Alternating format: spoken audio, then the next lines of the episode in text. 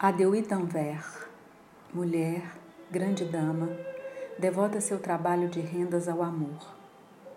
Toma nas mãos a ausência do outro e, em fuga, deixa correr o que queima no corpo, estático. Livre das amarras teológicas, o corpo vivo torna-se alvo das perseguições. Feito enigma, é empurrado para o abismo arrancam dele o fervor ou intenso que vive. Em desobediência poética, ele segue o destino hierático que traçou para si.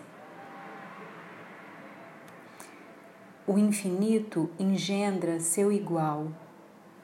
Na beatitude eterna e a glória do Espírito é o amor mútuo. Os três, eternos na mesma medida, unidade e trindade são uma mesma onipotência.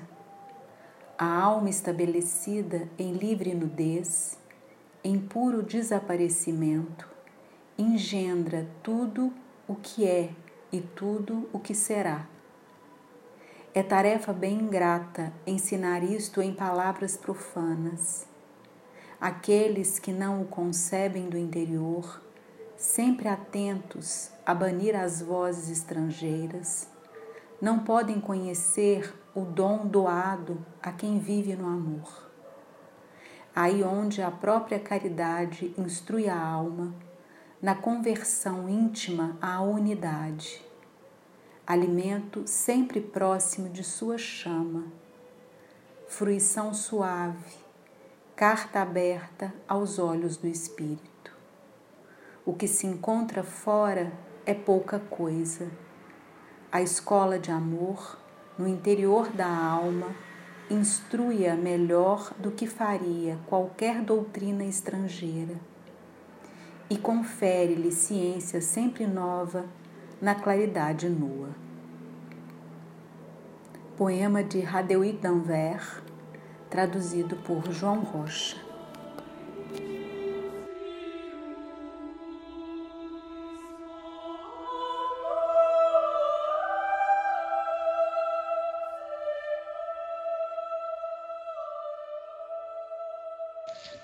À Devige d'Anvers, écrit mystique des Béguines.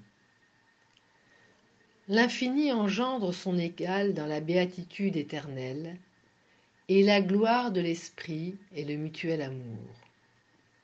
Les trois, pareillement éternels, unité et trinité, sont une même toute-puissance.